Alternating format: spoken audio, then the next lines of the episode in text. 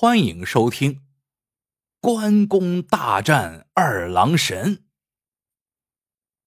从前有一个姓周的说书先生，小有名气。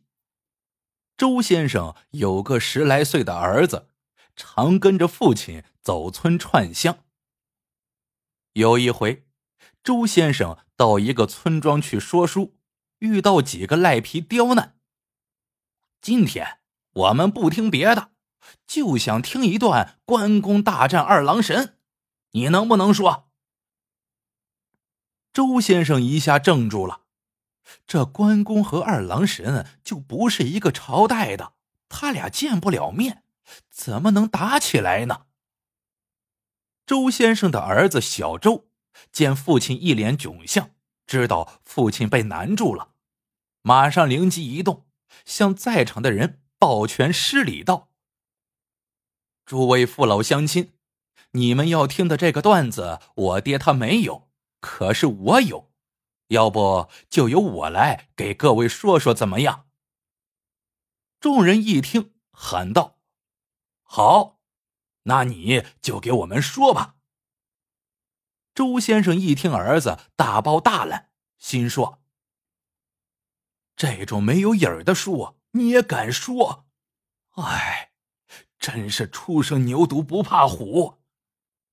他想拦，此时也来不及了，只得听天由命。小周不慌不忙往椅子上一坐，把折扇一展，醒目往桌上一拍，便说了起来。话说有个王家庄，村头盖着关帝庙和二郎庙。关帝庙香火不断，二郎庙却冷冷清清。此时，村里的王员外身染重病，眼看就不行了。他老婆情急之中，跑进二郎庙里去烧香许愿。这二郎神正愁香火不旺，见好不容易有人来光顾，便想露一手以扩大影响，于是。他用神木尾随王员外老婆的身影而去，果真见王员外病入膏肓，并且望见丰都城里出来索命的牛头马面，正朝王员外家走去。他顿生恻隐之心，于是化作一阵清风，飘落在二鬼面前，现出原形。二鬼见了二郎神，倒头便拜。二郎神道：“你们看我薄面，让那王员外多活几日，因为他还有些事没有办完。”二鬼摇摇头：“这可不行，我俩无法向阎王交差。这个好办，阎王那里我去说，包你俩无事。”二鬼听二郎神这么一说，没办法。便止步不前，找个僻静地方打瞌睡去了。话说二郎神飘到了王员外家，冲病床上的王员外发了神功，他体内的邪气顿时一扫而光。王员外翻了翻身后，慢慢坐了起来。他老婆一见丈夫身体好的这样快，高兴的说。多亏我在神灵面前给你许愿，不然你就没命了。说着，兴冲冲的向好姐妹们报喜去了。王员外见老婆出去了，心想：这神灵保佑我起死回生，我呀，应该亲自带着重礼去还愿才是。他也没问老婆当初是在哪个庙许的愿。以为只有关老爷才能灵验，于是下了床，提着礼品跑到关帝庙去还愿了。关公看到王员外提着厚礼进庙，心想：此人未许过愿，怎么就还愿来了？一定是走错门了。也罢，他既然糊里糊涂送礼，我就糊里糊涂收下吧。那边厢，二郎神救了王员外之后，就等着对方重礼酬谢呢。却是左等不来，右等也不来。掐指一算，知道王员外走错门了，把礼送到关帝庙去了。他想，不能白白便宜了那红脸汉，于是就急匆匆跑到关帝庙里找关公，想要回王员外错送的礼。关公见二郎神来到庙里，猜想他准是来讨要王员外错送的礼了，于是佯装不知，眼皮也不抬一下。二郎神高声招呼道：“云长兄。”刚才王员外错把给我还愿的礼送到你庙里了，你让我拿走吧。关公不认账，正色道：“什么王员外、李员外，给我送礼的人很多，我哪能认得下？再说，给你还愿的礼咋会送到我这里呢？”二郎神于是把王员外还错愿的事情给讲了。关公说：“关某不信会有这等事情，你除非让王员外自己来说个清楚。”二郎神说：“我怎么可以去找王员外？岂不是让他耻笑咱们神仙斤斤计较？”关公说：“那你上门来讨要礼品，就不怕关某耻笑你斤斤计较？”二郎神一听就恼了。好你个关羽啊！人们都说你秉性耿直，最讲义气，谁料你也是无功受禄，能捞就捞，捞的鸭皮。关公一听二郎神出言不逊，勃然大怒。放肆！你竟敢在关某面前撒野！我的青龙偃月刀可是好久没有见血了，来来来，我与你大战三百回合。说着，从旁边抄起宝刀，向二郎神砍去。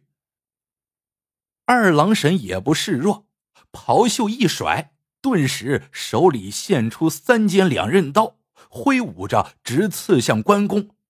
二人直打得天昏地暗。战了几百回合都分不出胜负。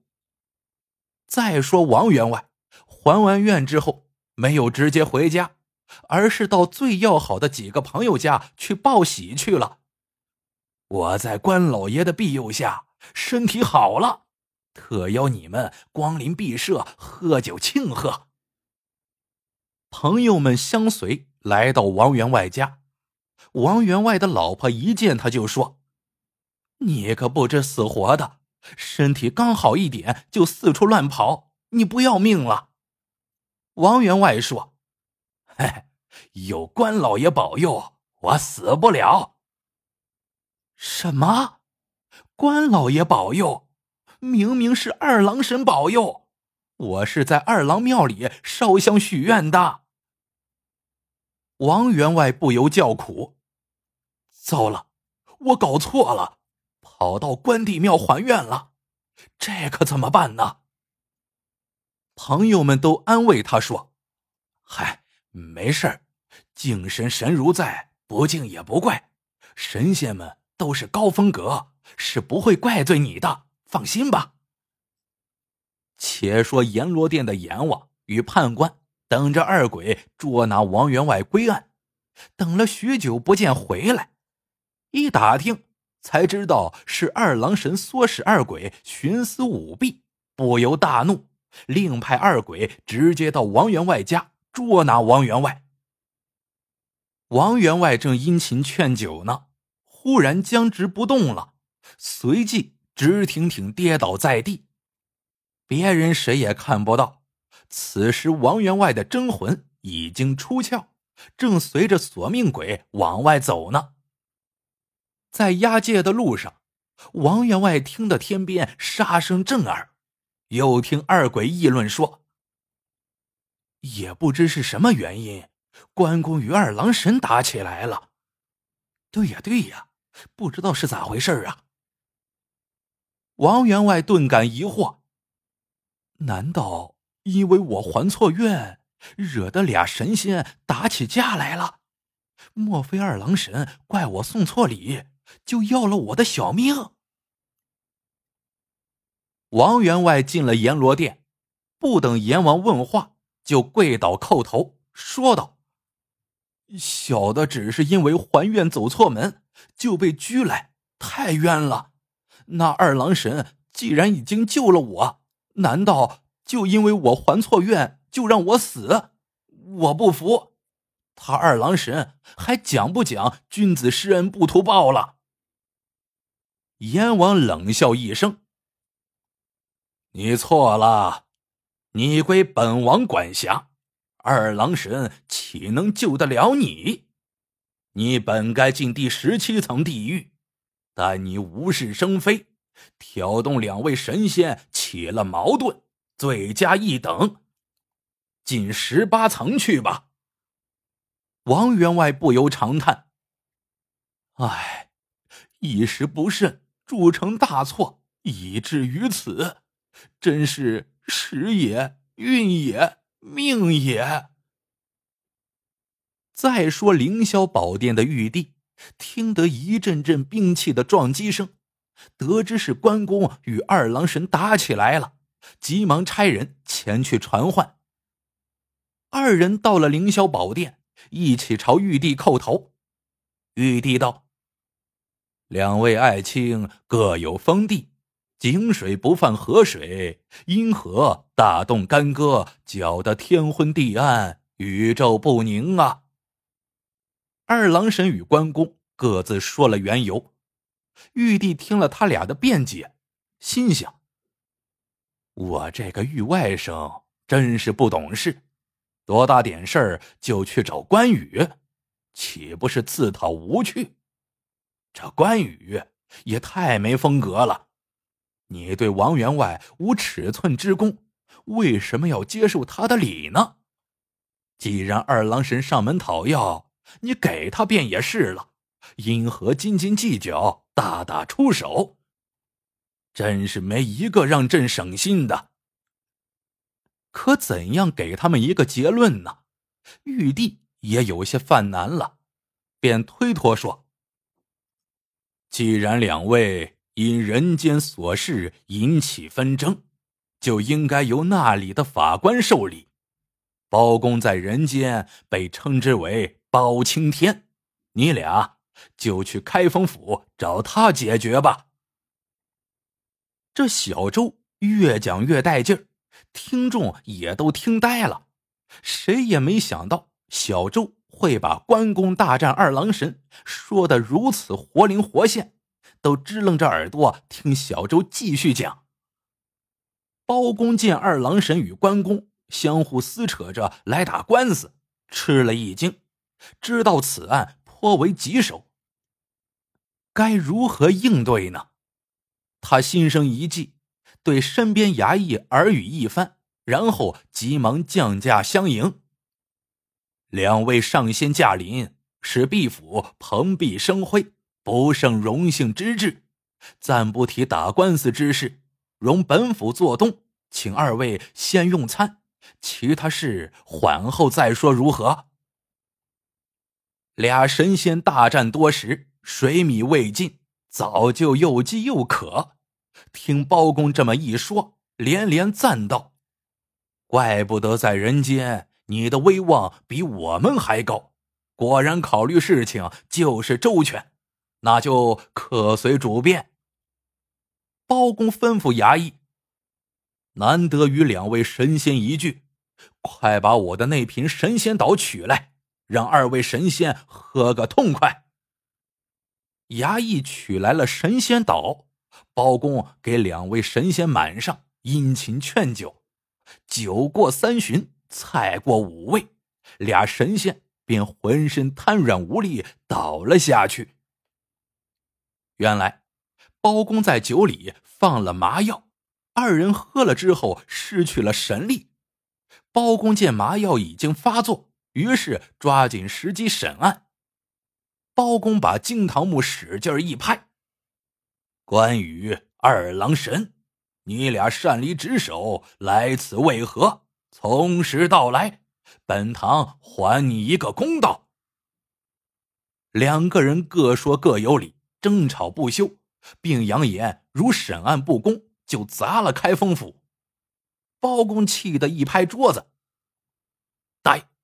你们枉为神仙，因为些许蝇头小利，大打出手，把陈氏搞得乌烟瘴气，不思改过，还要威胁本官。来人，抬上龙头铡来！”把这两个卡拉咪全给我铡了！这铡刀之下皆为卡拉咪，还没等他们酒醒，就听咔嚓咔嚓，这二人就都被龙头铡给铡了。讲到这里，小周将扇子一收，醒目一拍，本书到此结束。众人还意犹未尽呢。却听结束了，于是便挑刺儿说：“哎哎，你讲的不对吧？二郎神是上古时候的人，关公是三国时期的人，而包公是宋朝人，他们都不是一个朝代的，包公怎么可以把他们俩给铡了呢？”小周回答。你们难道不了解包公吗？他铁面无情，铡刀之下皆为卡拉咪，谁不对就铡谁，还管他是哪个朝代？